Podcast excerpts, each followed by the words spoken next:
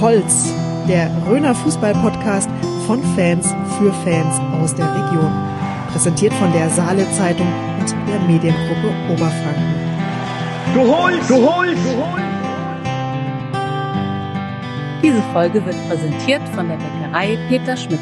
Backtradition aus der Region. Ja, herzlich willkommen zu einer weiteren Folge von Du Holz, der Röner Fußball-Podcast. Und heute ist für uns ein besonderer Tag. Wir haben nämlich ein neues Aufnahmestudio. Hurra! Jürgen. Juhu! Aus unserem Provisorium haben wir jetzt einen eigenen Raum in der Saale Zeitung mit perfektem Schallschutz. Ihr werdet sicherlich hören, dass die Qualität nochmal eine Spur höher ist. Ich finde es mega, aber das Sternenzeltstudio ist weiterhin erhalten geblieben. Richtig. Wir werden natürlich auf unseren crossmedialen Kanälen auch diverse Fotos äh, posten. Und da könnt ihr euch mal einen Eindruck verschaffen, wie das jetzt bei uns ausschaut. Aber wir sind froh, das ganze Provisorium hat eben ein Ende. Wir haben jetzt quasi äh, unsere feste Heimat Yeah. gefunden. Hier unten übrigens im ehemaligen, in der ehemaligen Lokalsportredaktion Genau, back to the root. So kann man das sagen, genau. Alex, wir fangen gleich an und sind schon mittendrin. Und zwar ist meine Frage an dich: Wann war denn dein letzter Platzsturm? Das ist eine gute Frage. Ich glaube, es müsste 2018 gewesen sein, als der TSV Waldfenster über die Relegation in die A-Klasse aufgestiegen ist. Okay, 2018, äh, gerade mal vier Jahre her, hätte ich jetzt äh, Ja, hätte ich auch, länger äh, vermutet, dass ich es nochmal ist. nachgeguckt. Es war tatsächlich 18. Also meine Frage geht natürlich in die Richtung, wir haben ja äh, diverse Platzstürme, wie es so schon heißt, erlebt. Zuletzt in der Bundesliga, aber auch international. Stichwort Frankfurt, Köln und Schalke. Und ich fand dann teilweise auch so im privaten Bereich die Diskussion äh, ganz interessant. Die einen haben gesagt, Mensch, die sollen sich doch einfach freuen. Die anderen haben gesagt, geht ja gar nicht, ne? das ist ja viel zu gefährlich. Wie stehst du dazu? Ja, ich meine, es, es gab ja leider auch ein paar Verletzte, allerdings nicht auf dem Platz, sondern in Ja. den Absperrungen. Das Richtig, ist halt ja. immer so das Thema. Ich meine, ich verübel es keinem Frankfurter, ich verübel es keinem Kölner und auch keinem Schalker. In dem Moment, wenn du einfach die Freude hast und dann da auf dem Platz willst. Und ich meine, wenn man den Präsident von Eintracht Frankfurt in der äh, Europa League gesehen hat, ähm, wie der sich gefreut hat, wie der das genossen hat, mit den Fans dabei zu sein. Ich meine, das ist doch ein Stück weit menschlich. Finde ich eben auch, äh, und nicht nur der Präsident von der Eintracht, auch die Spieler, Die und Spieler, auch der. Trainer oder der, äh, das äh, Trainergespann, die waren alle tiefenentspannt, war ich selber überrascht, haben das eben genossen. Ich habe es ihnen auch abgenommen und fand es einfach mal, ich meine, klar, machen wir uns nichts vor, die ganze Pandemie, da ist man so wenig emotional äh, verhungert und die Leute lassen jetzt einfach mal ihre Gefühle, äh, lassen sie raus. Äh, und ich finde es auch okay, klar, es ist nicht ungefährlich, es Ja. gibt auch nichts zu verharmlosen, aber in dem Moment fand ich es eigentlich gut und schön und habe da auch gerne zugeschaut und hingeschaut. Ja, ich meine, man hat es ja gesehen, wie die sich, wie die sich da aufgestellt haben, die Frankfurter. Da hast du schon gewusst, okay, äh, jetzt ist es gleich soweit und das war schon sehr beeindruckend, ähm, wie die da den Platz gestürmt haben. Ich fand es ehrlich gesagt sogar noch ein bisschen ähm, erschreckender, wie dann quasi die Sicherheitskräfte aufgekommen sind, haben sie wieder zurückgetrieben. Also das fand ich, aber das war halt wahrscheinlich, weil man Angst hatte, dass sie zu den West Ham United Fans in den Stimmt. Block gehen. Deswegen, also kann man auch verstehen. Und du weißt, Alex, früher, wenn man so Bilder 70er, 80er Jahre, da war das ja vollkommen normal, dass ja vor so einer Meisterschaft oder vor einem äh, oder nach einem wichtigen Spiel, dass da die Zuschauer schon hinterm Tor waren und also die waren alle früher deutlich näher dran. Äh, die, berücht, äh, die berühmt-berüchtigte Fannähe war da also viel mehr gegeben. Also Genau. äh, ich finde es dann schön, dass es so wieder ein bisschen mehr Annäherung im wahrsten Sinn des Wortes ist. Auf jeden Fall. Auf jeden Fall. Aber Sturm ist ein gutes Strichwort, eine mega Herleitung ähm, zu unserer Frage neulich an unsere Hörer, wo denn das längste Spiel ihrer Karriere stattgefunden hat, hat mir der Christoph Thehn eine Sprachnachricht geschickt. Ähm, Treuer Hörer von uns. treuer Hörer von uns, bis vor kurzem Trainer in Wülfershausen, bald in Großbadorf in der Jugend, war in der Saison 2015-2016 Trainer beim Kreisklassisten, äh, ich glaube DJK Weichtungen ist das, ne? genau. Und äh, die haben in der Abstiegsrelegation gegen die TSV GG Hausen, also bei uns hier, gespielt. Die waren in der A-Klasse. Und das Spiel, meinte er, war in Rannungen gegen 17 Uhr, hatte er noch so im Hinterkopf. Äh, es stand nach 90 Minuten 2-2. Es kam zur Verlängerung bis zur ersten Halbzeit der Verlängerung. Dann war wohl ein irres Gewitter und ein Wolkenbruch.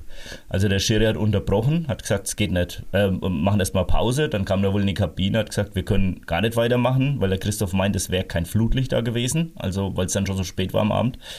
Also wurde entschlossen, das Spiel sollte eine Woche später sein. Worauf ähm, unser Freund Wolfgang Lutz der äh, Vorsitzende von der TSV, äh, TSV Geghausen gesagt hat, das geht auf keinen Fall, weil da ist nämlich der Rimini Cup. Hm, ich erinnere mich gut, Ja. genau. Und äh, also wurde das Spiel zwei Wochen später in Reichenbach gespielt und letztendlich hat dann Weichtungen 2-0 gewonnen. Und ähm, hat aber, der Christopher dann eben gesagt, also er hat dann gespielt 105 plus 90 Minuten. Das war also das längste Spiel seiner Karriere. Also auch mit Sicherheit eins der längsten Spiele auch der, der Geschichte hier bei uns im Fußballkreis. Und interessanterweise, also irgendwie Hausen und das Wetter, das, das, das hängt doch irgendwie zusammen. Wir hatten ja neulich diesen, Genau. diese Gewitterwolke über Hausen mit diesen äh, Strömen von, äh, also von Wassermassen. Ich konnte es gar nicht glauben, was da los war. Und, ähm, und in Hausen ist auch der Rimini Cup, war ja gerade erwähnt worden. Da hat es auch schon diverse Wolkenbrüche gegeben, die ich auch schon miterlebt habe. Und machen wir gerne wegen Werbung. Der Rimini Cup nach zwei Jahren Unterbrechung findet nämlich jetzt wieder statt. Am letzten Mai-Wochenende mit wirklich richtig guten Teams wieder. FC Valencia kommt als Titelverteidiger. Äh, PAOK Sal Saloniki, FK Teplice aus Tschechien, auch äh, hier Mannschaften aus der Gegend, Greuther Fürth, aber auch FC St. Pauli, also der Kultverein Genau. aus Hamburg. Gute Sache, lohnt sich da vorbeizugucken. Kein Eintritt, kann man mal an der Stelle auch erwähnen. Und gerade, du bist ja im Nachwuchsfußball äh, tätig, immer eine gute Sache da in Hause. Auf, auf jeden Fall, auf jeden Fall. Ja, der Club war schon leider schon lange nicht mehr dabei, damit wir unserem Ruf gerecht werden. Ja. Aber dafür ist halt Kräuter Fürth dabei, ja, meine Güte. Ja, leider nicht dabei ist auch Dynamo Kiew. Die sollten nämlich ursprünglich kommen und äh, dieser verflixte Krieg hat dazu geführt, dass die natürlich äh, leider absagen mussten und dafür kam AZ Alkmaar aus Holland, wurde für die verpflichtet. Das noch als Ergänzung. Ja, also wie gesagt, Rimini Cup, jedes Jahr ein Ereignis, müsste jetzt eigentlich auch zwei Jahre, glaube ich, nicht stattgefunden haben. Ne? Genau. Nehme ich mal an, ist jetzt nach zwei Jahren auch wieder das erste Mal, ja. Ja, aber wir kommen jetzt mal vom beschaulichen Hausen bei Bad Kissingen in die große, weite Welt. Und zwar von Künzell aus, also eigentlich von Langenschwarz aus. Da gibt es nämlich den ähm, Fußballtrainer Markus Pflanz.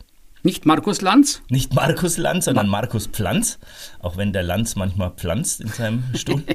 ähm, und der ist eigentlich Beamter im Finanzamt Fulda und ist jetzt aber mittlerweile Trainer vom belgischen Erstligisten KV Ostende. Ja, das hat unser Sebastian natürlich recherchiert. Genau. Wir beide wären ja auf sowas nie gekommen und äh, wir haben da beide gestaunt, dass ja so ein hessisches Kind, äh, äh, also Kind des hessischen Fußballs, so wollte ich sagen, da auf einmal jetzt äh, in der belgischen ersten Liga auftaucht. Ich habe den Namen vorher auch noch nie gehört, hat mir gar nichts gesagt und ja, kurios. Hat wohl irgendwie, in, in Hessen heißen die Ligen ja ein bisschen anders, wohl den Gruppenligist SG Aulatal und den TSV Künzell ähm, trainiert.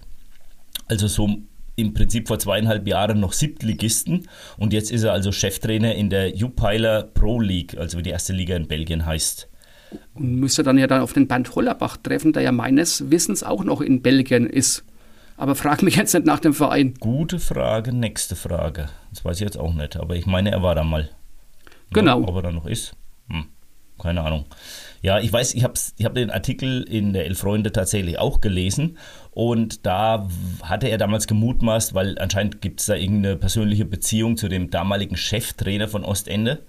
Die haben zusammen Trainerlehrgang oder sowas gemacht und der hat ihn dann da hingeholt und hat aber gemeint, es könnte auch ein kurzes ähm, Gastspiel sein, weil der damalige Cheftrainer, der war wohl dann auch schon wieder auf dem Absprung und ist, glaube ich, jetzt sogar nach Italien gewechselt zum FC Genua, die Okay. Serie A. Genau, und jetzt ist er wohl Verein, zu ja. Andreas Blessin und ähm, der Markus Pflanz ist dann quasi vom Assistenten ähm, zum Cheftrainer geworden. Also war es gar nicht so schnell, wie er selber vermutet hat in dem Artikel. Also wir haben den Namen jetzt auf jeden Fall auf dem Radar und werden da mal weiterverfolgen und mal gucken, ob man von Markus Pflanz in Zukunft noch mehr hört und vielleicht ist das, dass er mal auch bei uns in die zweite Liga, erste Liga mal kommt. Ein gewisses Reno Renommee hat er ja mittlerweile. Absolut. Absolut. Aber jetzt, Jürgen, jetzt, Oh ja, äh, ich wenn weiß, wir jetzt international kommt. sind, jetzt musst du erstmal eine geografische Klarstellung abgeben. Ja, ich habe in einer der letzten Sendungen gesagt, dass Katar äh, auf der anderen Hälfte der Erdkugel wäre. Ja, es war falsch. Ja, ich habe mich geirrt. Schande über mein Haupt. Äh, und genau, natürlich ist Katar noch irgendwie auf derselben Erdhälfte, auch wie wir sind, auch wenn es weiter weg ist. auch wenn es eine andere Welt ist, genau. Also genau. natürlich äh, bin ich mir da auch nicht so schade, mich da zu verbessern. Da habe ich mich einfach geirrt und bin da vorgeprescht, ohne Kenntnis die entsprechende geografische Kenntnis zu haben. Gut, wir haben ja auch eine Verpflichtung unseren Hörern gegenüber, so einen kleinen Lehrauftrag, von daher muss man das auch einfach dann mal klarstellen. Aber ich gestehe, mir wäre wahrscheinlich der gleiche Fehler passiert. Besser kenne ich mich dafür aus mit dem ersten FC Köln. Das ist ja mein Verein. Und wir hatten ja in der vergangenen Sendung den Uwe Bindrum zu Gast und den Mario Wirth. Und da wurden ja von den Expertenfreunden der beiden, wurden dem Uwe verschiedene Fragen zum ersten FC Köln gestellt. Und da müssen wir aufklären. Und zwar wurde der Uwe unter anderem, der natürlich auch großer Fan des ersten FC Köln ist, wurde der Uwe gefragt, wer denn eben bis jetzt alles Torschützenkönig war für den FC. Und der Uwe meinte nach reiflicher Überlegung, das müsste der Klaus Allofs gewesen sein und der Dieter Müller. Da hat er natürlich vollkommen recht, aber es waren sogar noch mehr. Nämlich der Hannes Löhr war der erste äh, Torjägergewinner, und zwar in der Saison 67, 68. Und der Thomas Allofs, der Bruder von Klaus Allofs, war auch Gewinner der Torjägerkanone. Mhm. Und dann wurde der Uwe noch gefragt nach den drei Rekordspielern vom FC. Die Tipps vom Uwe waren der Wolfgang Overath, besagter äh, Hannes Hennes Löhr und der Toni Schumacher. Stimmt fast. Der Rekordnationalspieler ist nämlich der Toni Schumacher mit 504, äh, 541 Einsätzen, gefolgt vom Overath mit 536. Dann kommt der Litti, Pierre Litbaski, mit 504 Einsätzen und dann eben der Löhr mit 502 Einsätzen. Aber er hat dann schon relativ gut getippt. Und ich habe äh, hab auch nichts anderes erwartet. Genau, und bald in, bald in dieser Reihenfolge ähm, äh, Anthony Modest wahrscheinlich, wenn es so weitergeht. Wenn es so weitergeht, hätte ich nichts dagegen, genau. genau. Ähm, ja, es gibt auch Bewegung, so kurz vor Saisonende, was die kommende Saison angeht. Und zwar hat der FC Westheim angekündigt. Ich muss dich noch kurz verbessern. Eine kleine Information, die hat mich nämlich heute noch erreicht, Alex. Und zwar eben auch nochmal äh, rückblickend auf die vergangene Sendung, hat nämlich der Mario Wett uns geschrieben, dass unser Podcast auch in Kanada gehört wird. Ah. Ja, und zwar ist sein Cousin okay. da im Augenblick äh, unterwegs mit seiner Verlobten.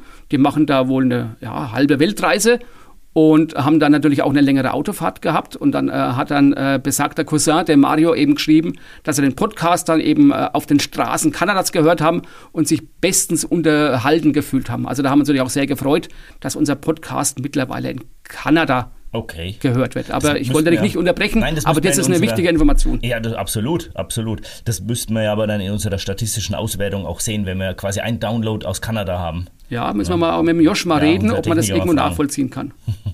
ja, äh, Entschuldigung, dass ich das übersprungen habe, aber ähm, ja, das, äh, mir ging es immer um das Thema mit dem Rückzug vom FC Westheim, ja. die äh, aus der Kreisliga, also letztes Jahr im Prinzip noch Be Bezirksliga, dann runter in die Kreisliga und jetzt eben angekündigt haben, dass sie komplett zurück in den niedrigeren Bereich ziehen wollen, ähm, wird offensichtlich nach neuesten Erkenntnissen die A-Klasse sein. Jürgen, siehst du da einen Trend?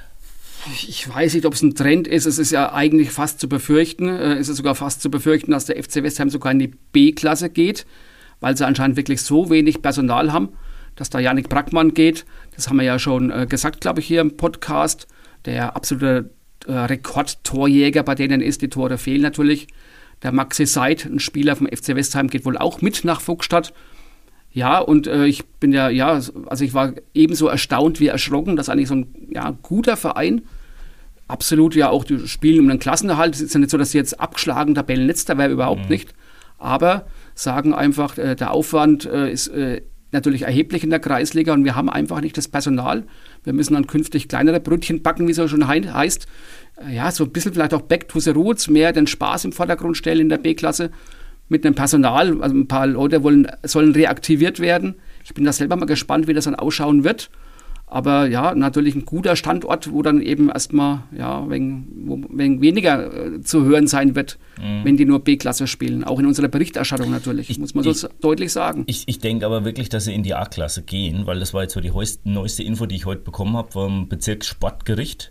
Ähm, Oh, wurde das okay. entschieden, dass sie in die A-Klasse gehen. Und das wundert mich jetzt persönlich, dass das überhaupt möglich ist. Also ich kann mich selber am vergangene Jahr erinnern, da war mein Heimatverein, der zusammengegangen ist mit einem anderen, die wollten auch von der Kreisklasse in die A-Klasse gehen, freiwillig. Und da war das nicht möglich. Da mussten wir in der B-Klasse anfangen. Also vielleicht können wir unseren späteren Gesprächsgast dazu auch mal irgendwie befragen, Sehr gerne. ohne jetzt zu viel zu verraten.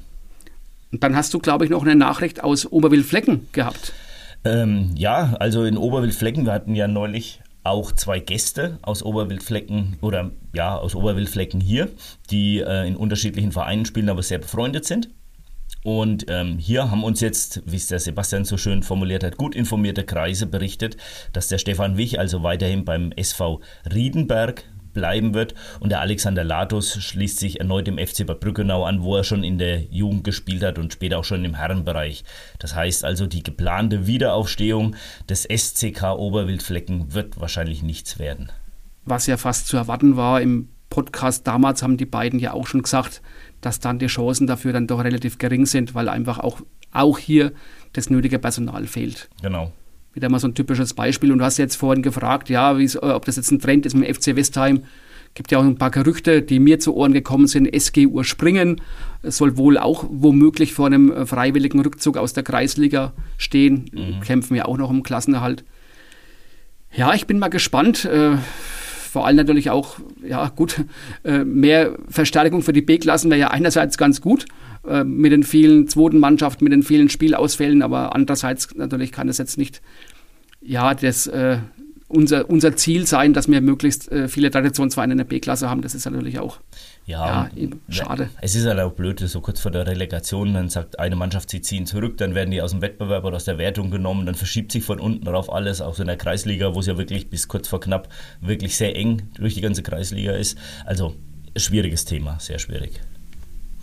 Ja, aber eins ist mir am Wochenende noch aufgefallen, vielleicht den einen oder anderen Hörern auch. Ähm, die Schiedsrichter oder ein Teil der Schiedsrichter in der Bundesliga hatten Trikots an oder ihre Schiedsrichtertrikots mit der Aufschrift Danke Schiri und da standen ähm, oder unter dem Motto Applaus für Amateurschiris und äh, da standen 63 Namen von Schiedsrichtern, die sich verdient oder irgendeinen Verdienst haben in Deutschland. Und da habe ich mir mal so die Liste durchgeguckt und da bin ich über einen Hans Schneider gestolpert. Also, aber welche Schiris haben das in der Bundesliga? In oder? der Bundesliga, ich Okay. glaube, der Felix Brüch war es. Ich weiß nicht, ob es alle waren, aber Okay. also zumindest habe ich da ein, zwei Bilder gesehen und die hatten das hinten klein draufgedruckt. Das war wohl so eine Aktion vom DFB, Mhm. die äh, damit eben so ähm, verdiente, unparteiische ehren wollten. Und ich habe mir die Liste mal so durchgeguckt und dann bin ich über den Namen Hans Schneider gestolpert. Der ist ja, also es gibt einen Hannes Schneider, wie er umgangssprachlich hier bei uns in der Region heißt.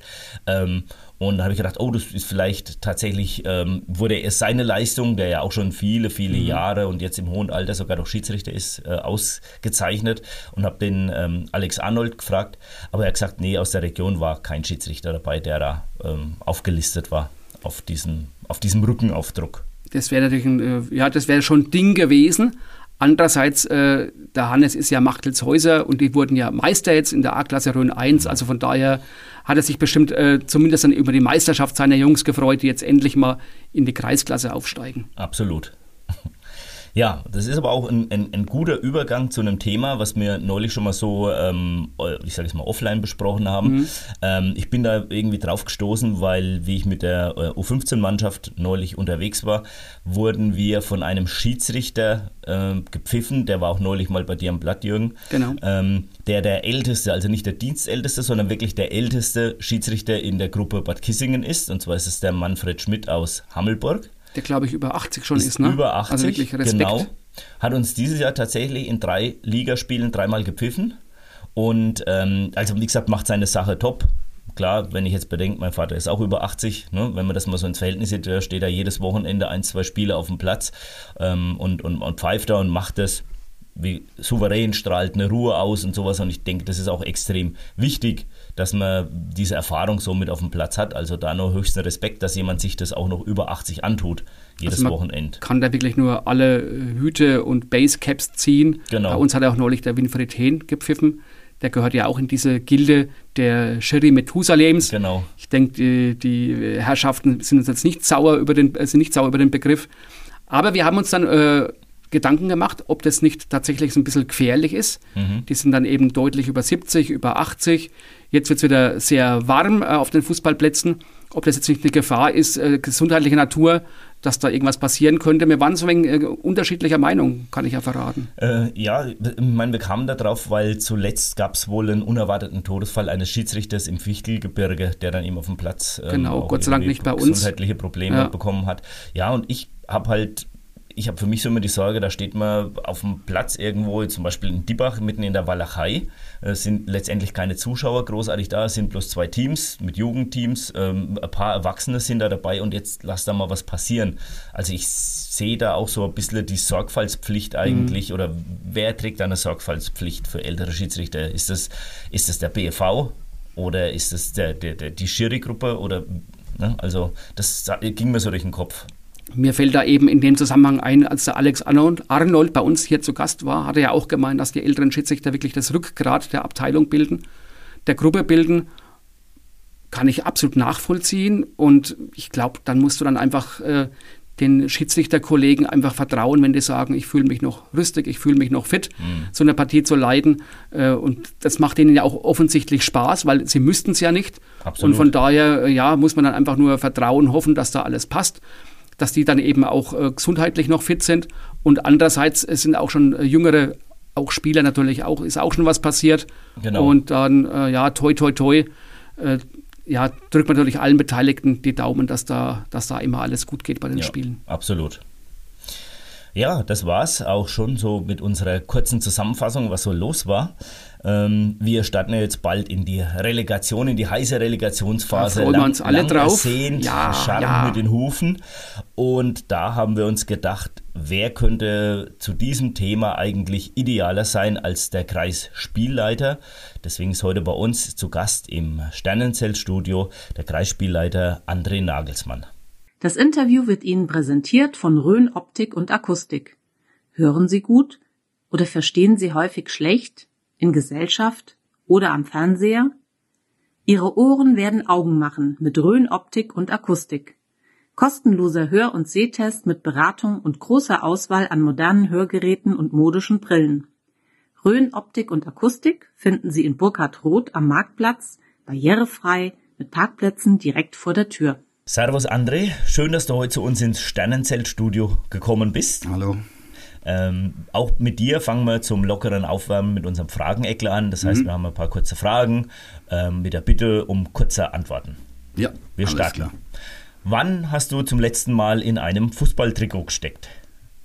Oh, da muss ich tatsächlich lang überlegen. Wenn es darum geht, dass ich Nummer eins anhatte, dann dürfte es so zwei Jahre her sein das letzte Mal wirklich in einem auch aktiv gespielt, war sicherlich irgendwann um die Jahrtausendwende rum oder so. Also es ist schon wirklich ein paar Tage länger her. Dürfte bei Obererdal im Tor gewesen sein. Hört, hört. Oh, okay. Weiter geht's. Zeitstrafe oder Ampelkarte?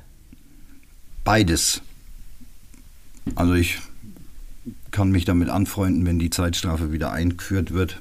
Und deswegen sollte man die Ampel trotzdem noch beibehalten. Dann hat man mehr Möglichkeiten, um entsprechend Vergehen zu ahnden. Okay. Lech oder Fränkische Saale? Gern immer mal wieder Lech, aber meine Heimat jetzt mittlerweile doch ist die Fränkische Saale und da ist mein soziales Umfeld, aber nichtsdestotrotz bin ich auch immer mal wieder gerne am Lech. Wer wird neuer BFV-Präsident? Das ist eine sehr schwierige Frage. Die kann ich nicht beantworten. Also ich habe da keinen Wunschkandidaten, gebe auch keine Prognose ab. Das äh, wird sich am Verbandstag entscheiden und ich nehme es so, wie es kommt. Muss ich ja sowieso. Eine WM in Katar finde ich. Punkt, Punkt, Punkt. Ungewöhnlich und sicherlich diskussionswürdig, aber jetzt nicht mehr abzuwenden. Und dein prominentester Handykontakt? Hm.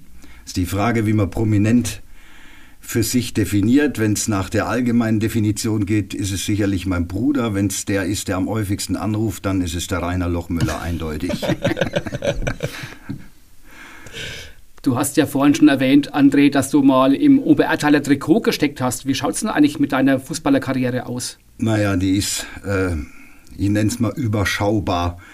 Also in dem, was ich jetzt für den Fußball mache, bin ich sicherlich erfolgreicher, als ich das als Spieler war. Also ich habe ein bisschen in Oberbayern in der Jugend mal gespielt und dann irgendwann mal bis zu so einer Fingerverletzung in Oberertal mal ein Gastspiel gehabt in der, in der ersten Mannschaft. Aber ähm, jetzt auf höchstem Niveau, das kann ich mir leider nicht auf die Fahne schreiben. Warst du dann schon immer im Tor gewesen? Ja, auch früher, wenn ich mit Kumpels gezockt habe, so war ich eigentlich immer schon im Tor. Die Frage mit dem Fluss Lech vor einem Frageneckler hat natürlich den Grund gehabt, dass du ja aus Landsberg am Lech stammst. Mhm, Wie hat es genau. dich nach Unterfranken verschlagen? Es war durch meine Zeit bei der Bundeswehr. Ich war Zeitsoldat und nachdem ich eine dreijährige Verwendung in den Niederlanden hatte und es dann tonusmäßig zu Ende war, bin ich von dort nach Hammelburg versetzt worden und hängen geblieben, würde ich sagen. Ja, aber jetzt bist du ja beim Zoll. Richtig. Wie gesagt, war Zeitsoldat und dann, wenn die Zeit zu Ende ist, dann fragst du dich natürlich, wie geht es jetzt weiter und da ist ähm, ein Job im öffentlichen Dienst immer ganz gut, weil dann der Übergang relativ einfach ist vom Soldatenleben ins, ins zivile Berufsleben und so bin ich dann zum Zoll gekommen. Bundeswehr Hammelburg, da ist natürlich dann der Weg zum FC Hammelburg nicht weit. Äh, unseres äh, Wissen nach warst du eben auch beim FC Hammelburg in der Forschenschaft, glaube ich sogar. Ja, da war ich dritter Vorstand mal eine Zeit lang, ja. Weil du auf den Verein zugegangen bist oder wie, wie kam es dazu? Ja, ich war ja auch Schiedsrichter und habe für den FC Hammelburg gepfiffen und ähm, da gab es dann einen personellen Umbruch in der Vorstandschaft und dann haben die mich eben gefragt, ob ich mir das vorstellen könnte, da in der Vorstandschaft mitzuarbeiten und das hat mir ganz gut gepasst und dann habe ich das eine Zeit lang gemacht, bis es dann irgendwann mit Spielleiter, BFV und Arbeit ein bisschen viel wurde. Eben, du bist ja seit einigen Jahren äh, Funktionär beim BFV. Hm. Wie kam es denn zu diesem Sprung auf die Funktionärsebene? Das stammt aus meiner Schiedsrichterzeit eigentlich. Damals war der Peter Schmidt relativ neu auch noch als Spielleiter. Dann war der Michael Ritter noch Kreisspielleiter und da hat jemand aufgehört und da wurde ein Nachfolger gesucht und dann hat eben der Peter Schmidt mich da vorgeschlagen und die haben mich dann auch gefragt, ob ich mir das vorstellen könnte. Dann habe ich mir das so ein wenig erklären lassen, was muss ich denn da machen, fand das ganz interessant und war dann erstmal ja äh, Gruppenspielleiter und ähm, Michael Ritter als Kreisspielleiter, bis der dann irgendwann aufgehört hat. Als du dann damals von äh, Oberbayern hierher kamst, hättest du dir da vorstellen können, dass du dann irgendwann mal Kreisspielleiter bist und dann so eine Funktionärskarriere hinlegst? Überhaupt nicht. Damals habe ich überhaupt gar nicht gewusst, was ein Kreisspielleiter überhaupt ist. Also das äh, war mir gar nicht geläufig, wie überhaupt so ein Spielbetrieb organisiert wird oder wie der Verband organisiert ist oder wer das überhaupt macht, habe ich mich vorher nie damit befasst, eigentlich, bis ich zur Schiedsrichterei dann mal kam. Da muss man sich ja damit ein bisschen beschäftigen und dann eigentlich erst intensiver, als das dann soweit war. Jetzt bist du also seit Jahren mittendrin, statt nur dabei. Und äh, bei uns ist neulich eine Meldung aufgeploppt, dass, äh, mittel, äh, dass wohl ein Kreis Junioren-Spielleiter, also ein Spielleiter für den Fußballkreis Rhön gesucht wird bei den Junioren. Stimmt das? Genau, da wird ein Juniorenspielleiter gesucht. Der Kreis Juniorenleiter wurde jetzt erst, wie ich auch im Kreistag neu gewählt. Aber da ist noch eine Stelle vakant als äh, Jugendspielleiter und wer das hört, sich dafür interessiert oder das erklärt haben will, kann sich gern bei uns melden und äh, dann können wir darüber mal reden. Ja klar, wir wissen ja alle, Alex, wie wichtig es ist, dass dann auch da äh, genügend Absolut. gute Leute äh, am, am, Ruder sind. Nachwuchs wird gebraucht. Mhm.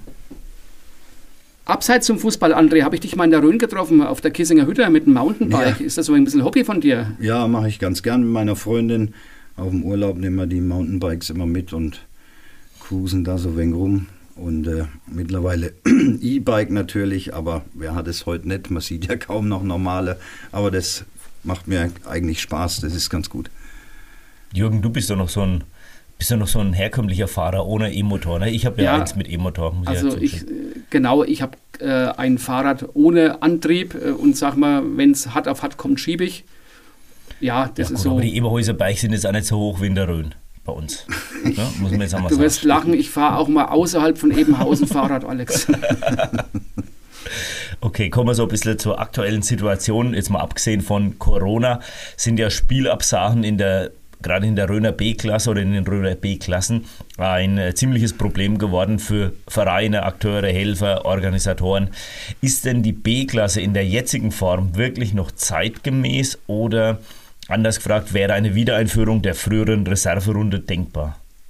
Also denke ich nicht, dass die Wiedereinführung der Reserverunden der Sache helfen würde. Im Gegenteil, ich bin der Meinung, das wird noch zu mehr Mannschaftssterben führen, als es eh schon der Fall ist. Ähm, beim nicht letzten, sondern im vorletzten Kreistag ist es ja auch immer als Antrag abgestimmt worden und äh, mehrheitlich ja abgelehnt worden von den, von den Vereinen selber. Also jetzt nicht ähm, vom Verband vorbestimmt, sondern das ist ja ganz normal abgestimmt worden. Und deswegen denke ich, dass die B-Klassen schon noch ähm, so bleiben sollten, wie sie jetzt sind. Ähm, schön wäre, wenn es ein paar mehr Mannschaften wären, ähm, weil ich ungern nochmal irgendwann eine streichen möchte, weil es zu wenige sind. Mhm. Aber durch dieses Instrument 9 gegen 9 ähm, haben wir da eigentlich auch ein ganz gutes Mittel geschaffen, was dafür sorgt, dass viel, viel weniger Spiele ausfallen, als so eigentlich ausfallen würden. Das Corona hat natürlich dem einen die Karten gespielt, weil die Leute halt zwei Jahre gemerkt haben, das geht auch ohne Fußball mhm. Sonntagmittag und äh, sich da wegen dran gewöhnt haben. Aber ich hoffe, dass das auch in die andere Richtung wieder sich ein bisschen bewegt. In dem Zusammenhang hätte ich mal eine Zwischenfrage, André. Ich finde das 9 gegen 9 ja eigentlich auch ganz gut. Wie du sagst, dann finden dann doch ein paar Spiele mehr statt. Was mir so ein bisschen sauer aufstößt, wenn dann eben Mannschaften dreimal nicht spielen können, werden sie ja aus der Wertung genommen. Ist das nicht vielleicht ein hat? Gibt es da vielleicht mal eine, mal eine Idee zu sagen, okay, es müssten vielleicht fünfmal sein oder es gibt halt einfach ein X zu 0 und fertig aus, weil dann der Rückzug ist dann doch immer ein großes Ärgernis. Hm, ja, das stimmt. Das ist ärgerlich, steht halt aber leider eins zu eins so in der Spielordnung und die ist ja nun mal bindend. Und deswegen haben wir da jetzt, also im Kreis oder auch im Bezirk, leider keine Möglichkeit, dieses Schicksal, sag ich mal, für so Mannschaften abzuwenden. Ähm, sicherlich äh, wäre es nicht schlecht, wenn man gerade in den untersten Spielklassen darüber mal nachdenkt, ob man diese Zahl nicht vielleicht, äh, wie du sagst, nach oben korrigiert auf fünf oder äh, irgendeine andere Zahl, die man da eben findet. Aber aktuell ist es halt leider so in der Spielordnung verankert, dass dem so sein muss und äh, dann wird es halt leider auch so gemacht oder ist so zu machen. Mhm. Es ist ja jetzt momentan so, die Fusionen, gerade so in, bei den Röner Fußballvereinen, die nehmen ja fast oder offensichtlich kein Ende. Also in einigen Teams sind ja mittlerweile bis zu vier Vereine oder mehr vertreten, die sich zusammengeschlossen ja. haben. Mhm. Klassische Derbys zwischen Nachbarorten sind längst Geschichte. Ähm, wo führt die Entwicklung deiner Meinung äh, nach noch hin? Ja, ich denke, dass das jetzt so auf diesem Level bleiben wird. Dann wird sich immer mal ein bisschen was verschoben, da gehen wieder welche auseinander, andere wieder zusammen.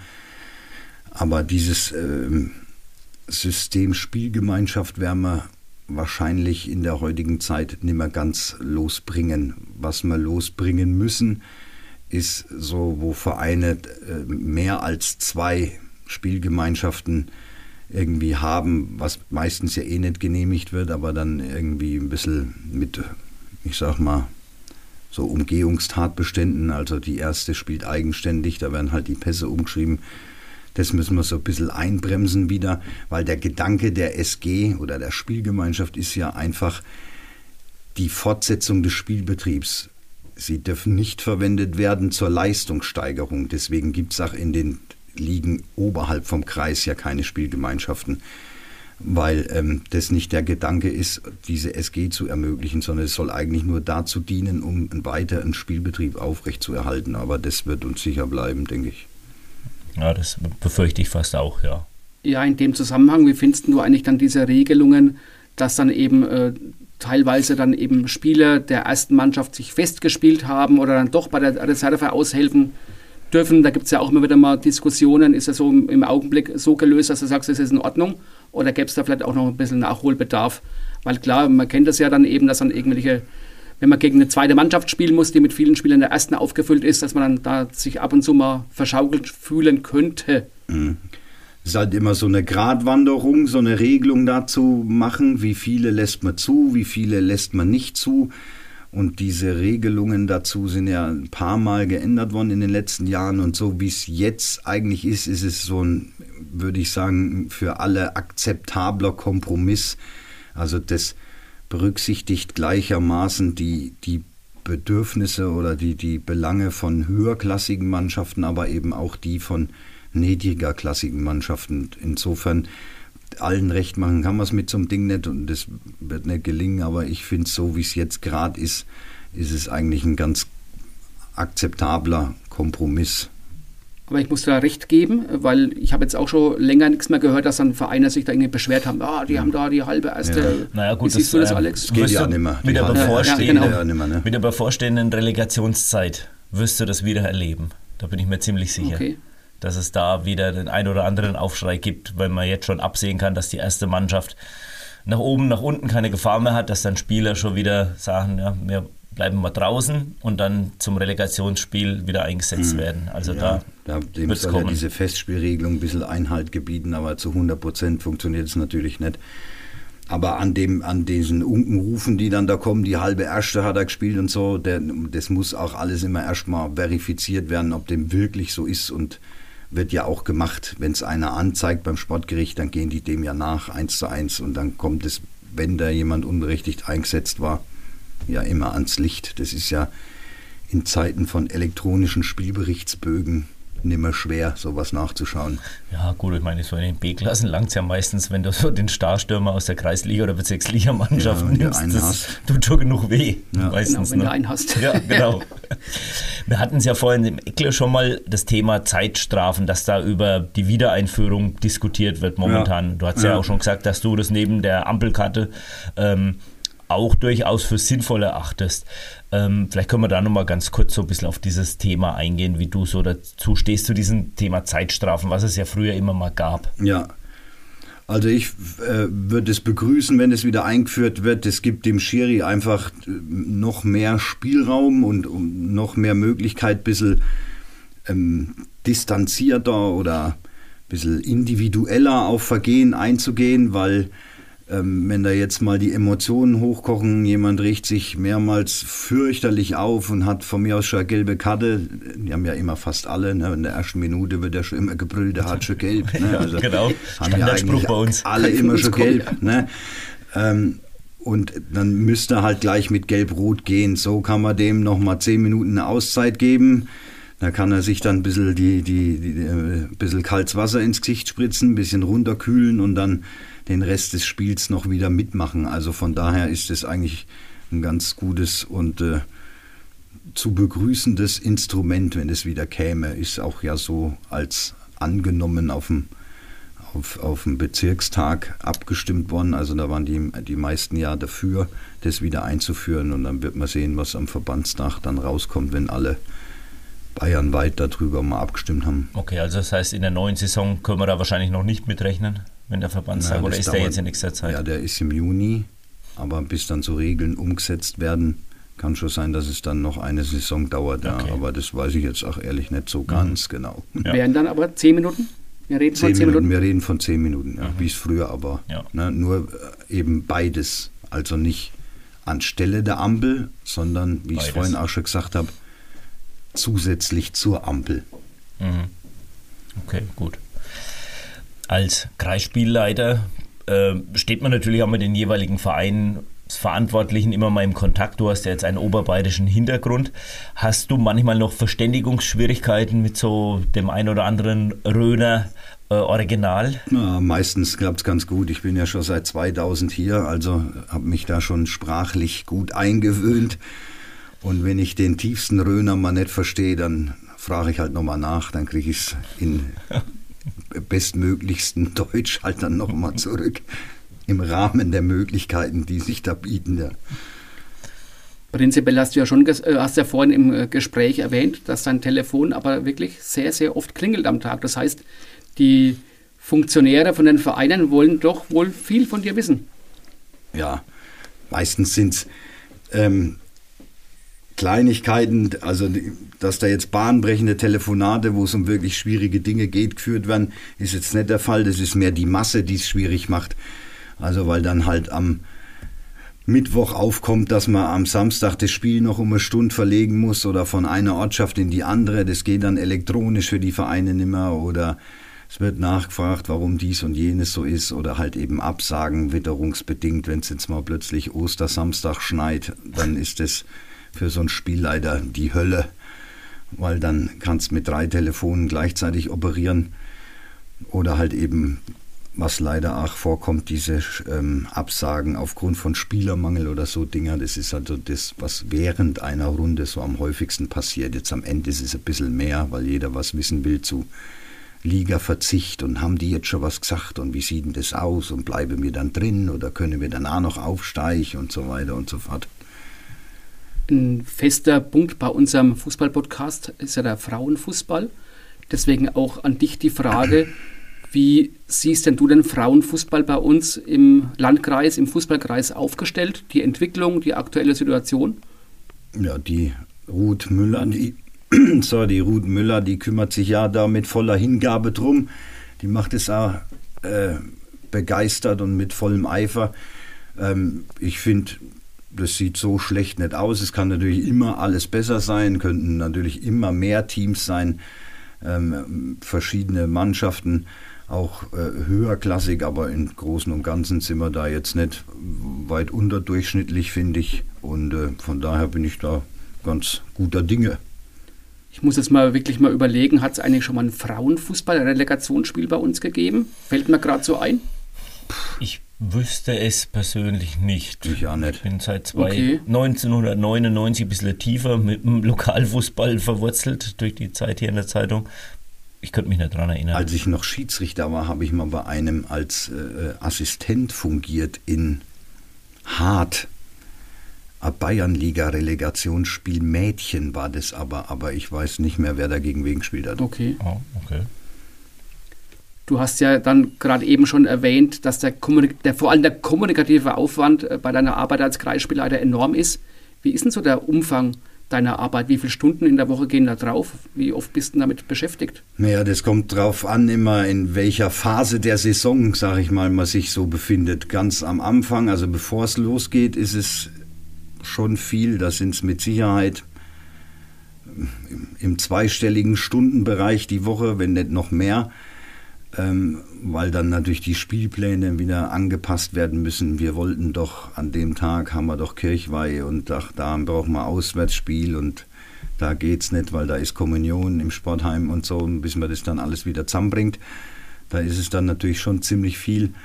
Dann wird's ruhiger, so in Richtung August, September wo dann das eigentlich so ein Selbstläufer ist, weil alles geplant ist und alles äh, mehr oder weniger von alleine läuft. Und dann, wenn das Scheißwetter losgeht, dann fängt es halt wieder an. Ähm, und manchmal ähm, ist ja drei Tropfen Regen, hat man manchmal den Eindruck, sorgen schon für verwüstete Sportplätze. Also da wird lieber gleich immer abgesagt. Und äh, dann musst du halt immer gucken, wo man das dann wieder unterbringt. In der Rhön will ja keiner unter der Woche spielen, weil dann sind alle Studenten und Bundeswehr und Polizisten und so. Kann ich auch alles verstehen. Probiere ich auch immer, das zu vermeiden. Dann ist im Winter wieder ruhig, wenn nichts gespielt wird. Und im Frühjahr ist wieder scheiß Wetter, also gleiches wie im Herbst. Und dann kommt wieder eine bisschen ruhigere Phase und gegen Saisonende, wo wir jetzt gerade sind, wird es dann wieder heiß wo es dann darum geht, auf Abstieg, Relegation und so weiter.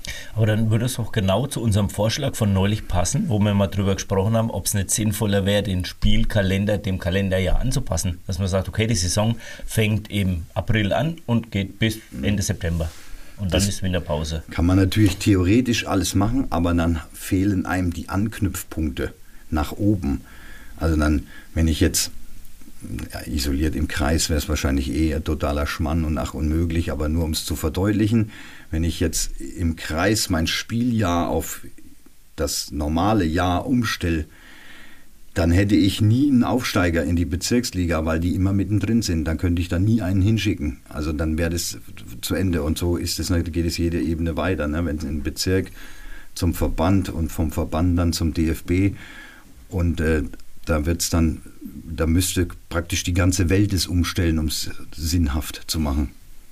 Das stimmt, ja. Also ja. wie gesagt, im, im, ich denke mal so bis zur Landesliga, Bayernliga, würde ich jetzt mal vermuten, wäre es wahrscheinlich sogar machbar. Okay, klar, dann hätte man dann zu den Dann fehlt der Profiligen.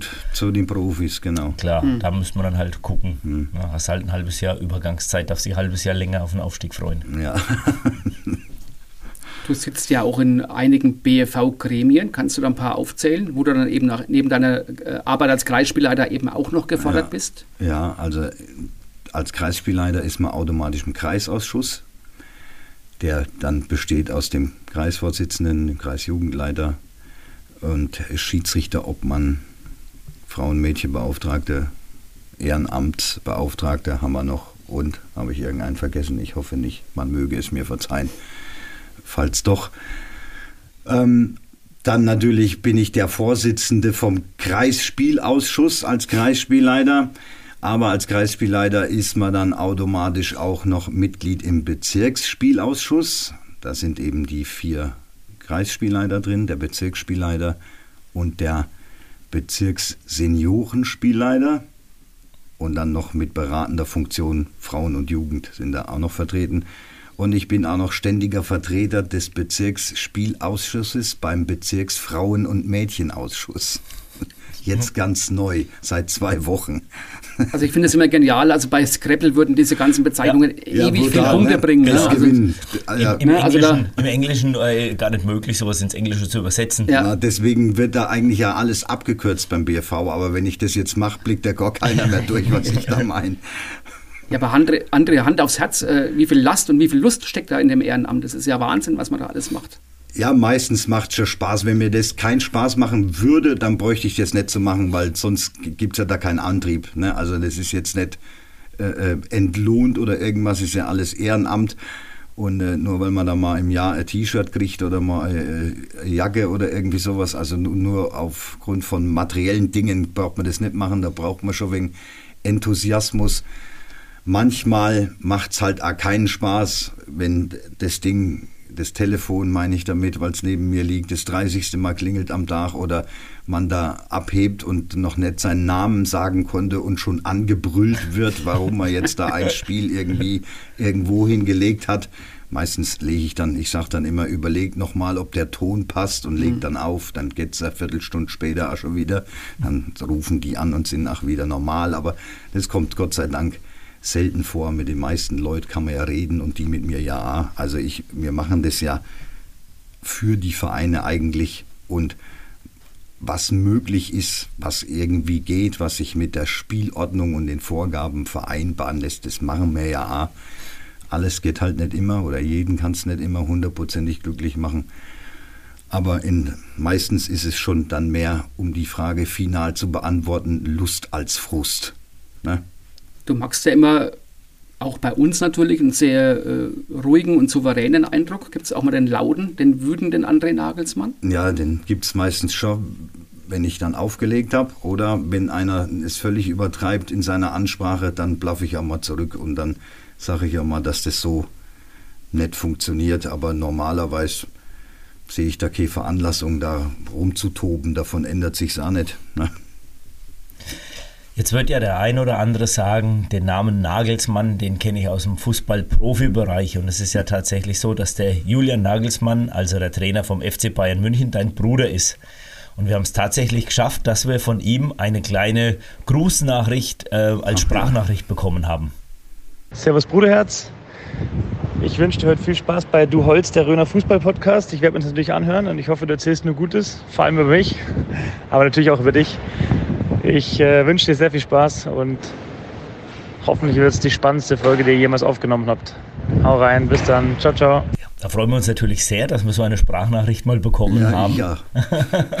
Ist wahrscheinlich momentan recht schwierig, äh, dass man ihn mal überhaupt an die Leitung kriegt. Ich habe ihn noch gesehen am Wochenende. Ah ja, okay. Lebensgefährte meiner Mutter hatte runden Geburtstag und da war er beim Essen auch dabei, ja. Mhm. Okay, tauschst du dich da mit deinem Bruder auch über Fußball aus oder ist das Thema generell tabu bei euch?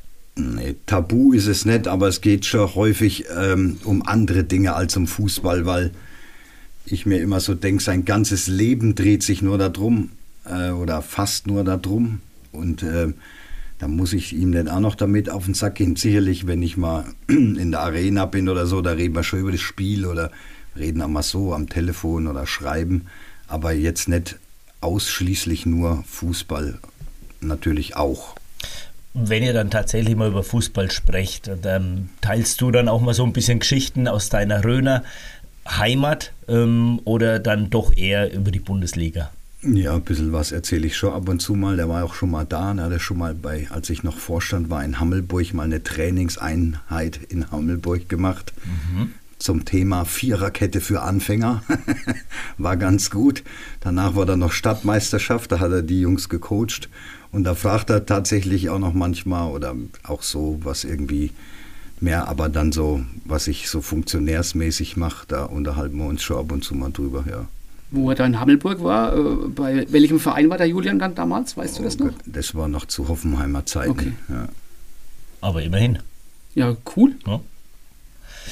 Jetzt ist ja der Julian zehn Jahre jünger als du und wenn man so der mhm. Regenbogenpresse glauben kann, warst du es auch, der ihn fußballerisch so ein bisschen aufgeklärt hat. Es gibt da eine Geschichte, dass es wohl ein gewisser Lothar Matthäus sein Lieblingsspieler war, aber den Namen nicht so richtig aussprechen konnte. Ja, ja, hat er immer gesagt, der Lotoma. Das ist sein Lieblingsspieler, der Lotoma. Dann habe ich ihn gefragt, wie heißt denn der jetzt? Ja, Lotoma. Und mit Nachnamen Theos. Und dann habe ich ihm mal erklärt, dass der Lahme anders geht. Das hat er dann auch schnell kapiert. Wie alt war er dann da? Och, da war der noch nicht in der Schule. Also okay, ich ja. würde sagen so vier, fünf oder so. Also das ja, konnte man noch verzeihen. ähm, jetzt habe ich auch noch gelesen, angeblich haben dir deine Kollegen beim Zoll zum 40. Geburtstag ein T-Shirt geschenkt mit dem Aufdruck, ja, ich bin der Bruder. Ja, das stimmt. Das habe ich ja noch. Das war noch zu Offenheimer Zeiten auch. Ist ja schon bald sechs Jahre her wieder. Und äh, da war das natürlich noch nicht ganz so dramatisch wie heute. Also ein Hoffenheim-Trainer, den kennen dann schon viele, aber ein Bayern-Trainer kennt dann praktisch jeder oder fast jeder. Demzufolge häufen sich natürlich auch die Fragen, aber auch damals gab es das natürlich schon und dann habe ich immer gesagt, ja, ich bin mit dem verwandt und ja, ich bin der Bruder, ist halt bei dem Namen auch schwer, das zu leugnen. Ja. Und äh, deswegen haben sie mir dann das Shirt da geschenkt. Ja. dass, die dass die Frage schon mal beantwortet ist, ja, ja, bevor genau. sie gestellt werden kann. unten drunter ziehen und dann das genau. Hemd hochheben, dann war sie eben klar. Gibt es dann Anlässe, wo du das T-Shirt trägst? Ach, mittlerweile passt es mir nicht mehr. Sehr gut. Also Aufruf an den Zoll, ähm, das T-Shirt in der neuen, ja, in neuen Größe. Sehr gut, ja genau, ja. Ähm, wie oft seht ihr euch und bist du auch ab und zu mal in der Allianz Arena? Ja, ich war jetzt, ich glaube, in der Saison drei oder vier Mal dort. Und danach sieht man sich dann schon immer kurz. Ähm, sicherlich wäre schön, wenn man sich noch öfter sehen würde. Also natürlich hier so die einschlägigen Dinger wie Weihnachten und so, das geht natürlich schon immer. Aber erstens mal ist ja dieses München auch nicht direkt hinter Schweinfurt, ne, von Brüggenau aus. Und ähm, dann hat er natürlich, ach, sau wenig Zeit, ne, sich dann ähm, da mal für eine lohnenswerte Zeit loszueisen und nur für eine Viertelstunde Kaffee trinken kann man halt nicht nach München oder nach Brüggenau fahren. Aber wir sehen uns für diesen Status, sage ich mal, relativ häufig und das ist auch gut so. Kann ich mir das dann so vorstellen? Habt ihr dann auch so eine Familien-WhatsApp-Gruppe, wo ihr vielleicht mal irgendwie ja, was ja, reinschreibt, so du auch, reinschreibst, ja. Julian, was hast du am Wochenende wieder gemacht? Oder? Ja, ja, die haben wir auch. Okay, ja, witzig. Family-WhatsApp-Gruppe hat ja praktisch jeder, warum sollten Eben. wir die nicht haben? Ja, stimmt. Wie stolz bist du denn so auf den Julian oder wie sehr nervt es dich, wenn du auf ihn angesprochen wirst? Also natürlich bist du mega stolz, wenn dein Bruder der Trainer vom deutschen Meister ist und vom, vom bedeutendsten Verein, Fußballverein in Deutschland, sage ich immer. Ähm, da bist du logischerweise stolz, bin ich auch, ohne irgendwie, da brauche ich gar nichts weiter dazu sagen. Nerven tut das Ansprechen auch nicht wirklich. Also wenn mich nur einer fragt, bist du da der Bruder und so, das ist ja alles nicht so schlimm und da kann man auch mal drüber reden. Ähm, nervig wird es dann, wenn praktisch mehr oder weniger wildfremde Leute an der Tür klingeln und sagen, sie brauchen mal 30 Karten, sie wollen einen ganzen Bus machen und so. Ne? Das hat es schon gegeben? Ja, das hat schon gegeben. Ähm, dann äh, habe ich dem äh, guten Mann gesagt, da gibt es einen Online-Shop, die haben so viele, die verkaufen die sogar und habe die Tür wieder zugemacht. Das nervt dann natürlich schon. Aber wenn da jetzt noch mal einer fragt und wie ist das so und auch so, die Fragen sind ja immer ähnlich, auch wie ihr sie gerade gestellt habt. Seht ihr euch auch mal oder hast du seine Handynummer? das nervt jetzt nicht besonders. Das gehört da, denke ich, einfach dazu. Jetzt habe ich ja meinem Freundeskreis Genüge getan, weil du gesagt hast, den bedeutendsten Fußballverein. so. Also da ist jetzt mein Kumpel Manuel von dran wieder wahnsinnig stolz, dass das ja. jetzt mal bei Du Holz vorgekommen okay. ist. Also ich will ja nicht weiter drauf eingehen. Wenn das jetzt die ganzen Dortmunder und Klubberer und wie sie alle heißen auf mich losgehen. Nein, nein, das ist, äh, ich denke, das ist legitim. Rein. Wir ja. haben ja so ein bisschen den Ruf, dass wir sehr clublastig sind hier Ach beim so. Podcast. Das wird uns, oder zumindest mir wird es immer vorgehalten. Also von daher, jetzt haben wir heute auch mal was für den Rekordmeister getan. Könntest du dir vorstellen, André, wenn dann Julian dich besucht wird in Brückenau äh, und ihr geht dann zusammen zu einem Relegationsspiel, dass der so richtig seinen Spaß haben könnt? Vielleicht vorher noch mal äh, Ausflug auf den Kreuzberg? Oder ist das jetzt so gar nicht seine Sache? Doch, doch, das steht im Schock fallen. Der fährt ja auch ab und zu zu seinem Heimatverein noch oder auch in die Ortschaft, wo ich auch aufgewachsen bin. Da hat er, glaube ich, sogar noch einen Pass gehabt oder hatten vielleicht sogar noch und hat bis vor wenigen Jahren äh, Jahren dann noch ab und zu mal mitgespielt an so einem freien Sonntag. Und das steht ihm schon gefallen. Da wäre der schon dabei. Und wie viel Spaß hast du an der Relegation? Wenn sie mal läuft, finde ich es gut. Bis sie läuft, ist es sehr anstrengend. Mhm, das hast du ja vorhin schon erwähnt. Wir fragen natürlich auch deswegen, weil die Relegation im Fußballkreis Rhön ist ja eigentlich schon gigantisch. Ja. Äh, richtig hohe äh, Zuschauerzahlen, äh, ja, große Aufmerksamkeit. Woran liegt es? Das kann ich mir gar nicht so genau erklären. Ich schätze, der Röner an sich ist traditionell relegationsbegeistert. Mhm. Das, ich meine, das hat ja auch immer einen ganz besonderen Reiz. Ne? Ähm, ein so ein Spiel und auf dem neutralen Platz, da geht es um, um alles oder nichts fast. Ne? Ich hätte bald gesagt, ums blanke Überleben, das ist es natürlich nicht, aber geht es um alles oder nichts. Auch für die Jungs, die da mitkicken oder die Schiris, die da eingesetzt sind, wann haben die so eine, solche Kulissen? Ne? Wo stehen immer bei einem Kreisligaspiel 2000 Leute nebendran ne? und eskalieren völligst. und äh, von daher aber worin das jetzt traditionell begründet ist, dass es gerade in der Rhön so gut ist, ähm, kann ich gar nicht beantworten. Das war schon so, als ich hier hinkam. Und das finde ich ja gut so und es darf auch ruhig so bleiben. Ich habe dich natürlich auch schon öfters bei Spielen gesehen, auch bei Relegationsspielen, aber ich glaube, ich habe dich noch nie irgendwie mit Bratwurst oder mit einem Fläschle Bier in der Hand gesehen. Ja, ich bin Bist du Asket? Nee, ich bin kein Asket. Ich bin immer hochkonzentriert. nee, ich esse ja gern mal Bratwurst beim Spiel.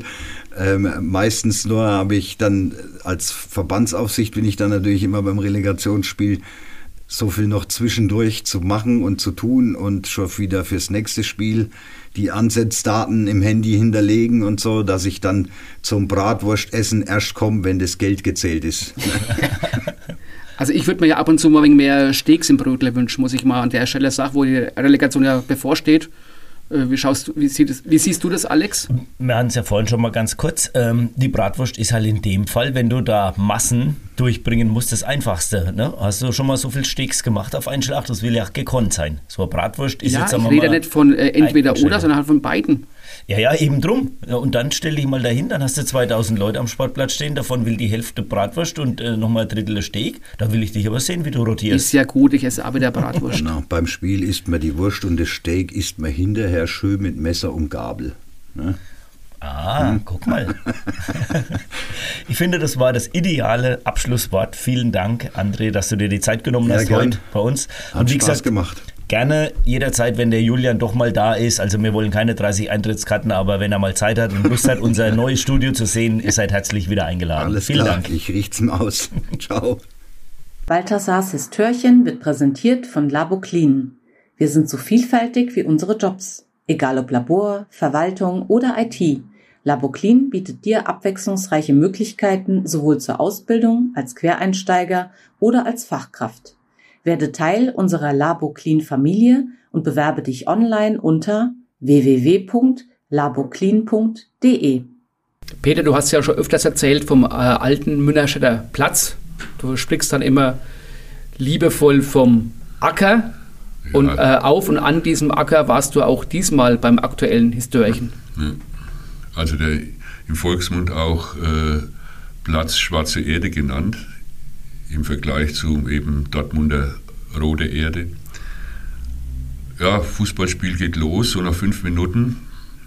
Also Mürst hat gespielt, ich weiß nicht mehr gegen wen, irgendein A-Klassenspiel. Da gab es ja noch Gegner, die es heute gar nicht mehr gibt. Ich sag mal, Mergershausen, Bischofsheim, Brennt, also Sportfreunde, war immer viel los. Und so nach 15 Minuten landet ein Schwan im Münnerstädter Strafraum. Schiri unterbricht natürlich und der Mürster Dormann, der berühmte Kobi, hat dann versucht, diesen Schwan aus seinem Strafraum rauszubringen. Hört sich so ein bisschen an wie damals Sepp Meyer mit der Entenjagd im Olympiastadion. Das war so ähnlich. So muss man sich das Schwanenjagd vorstellen. an der Lauer. Genau. Ja, das hat, wäre auch fast gelungen. Und dieser Schwan sollte so 15 Meter vom Platz runter, jetzt vom Tor aus gesehen. Dummerweise war da der Stadtfahrer gestanden, der damalige Stadtfahrer Wolfram Rosenkranz, auch ein treuer Zuschauer. Und der stand in seiner Augustinerkutte da und irgendwie hat es dem Schwan überhaupt nicht gefallen.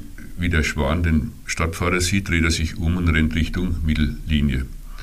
Gut, jetzt haben die Feldspieler versucht, diesen Schwan vom Platz zu treiben. Der Schiri kam dazu, hat Dauer gepfiffen, hat den Schwan aber erst einmal überhaupt nicht interessiert. Ja, da muss doch ein Riesengelächter gewesen sein. das hört sich ja vollkommen absurd an. Rum, ne? Und die, Zuschauer haben Tipps gegeben, wie man so einen Schwan vom Platz runterbringt. Ne? Und äh, ja, da gab es halt so blöde Leinen, ne? wo einer gesagt hat, na, vielleicht mache er Bratwurst. Wenn man Bratwurst zeichnet, dann kommt er vielleicht runter. Ja, dann gemeint, na, vielleicht mache ich lieber Bier und ja, also rumgeblödelt halt. Ich kann mir das vorstellen. Ja. Gut, jedenfalls dieser Schwan war fast unten, kommt ein zweiter Schwan, wahrscheinlich war ein Schwanenbau und landet auch jetzt auf diesem Platz. Mich hat es gewundert, muss ich sagen, weil dieser Platz war ja bekannt dafür, dass er kein Grashalm hat. Also Futter gab es für diese Schweden 0,0. Ne? Jedenfalls, es hat sich hingezogen. Ja, nach 20 Minuten haben sie vereint Mürster, Gegner, Zuschauer, Ordner, Schiedsrichter, haben sie endlich diese zwei Schwänen Richtung Lauerwiese treiben können. Ja, die kamen dann auch nicht mehr zurück. Ja, dann ging es ordentlich weiter. Ja, das war's wieder mit einer neuen Ausgabe von Du Holz, der Röner Fußball Podcast. Heute mit dem Kreisspielleiter André Nagelsmann. Ähm, natürlich freuen wir uns auf eure Rückmeldungen. Wie hat euch diese Ausgabe gefallen? Ihr könnt uns das wie immer schreiben per Mail an duholz.podcast.gmail.com oder über Facebook und Instagram.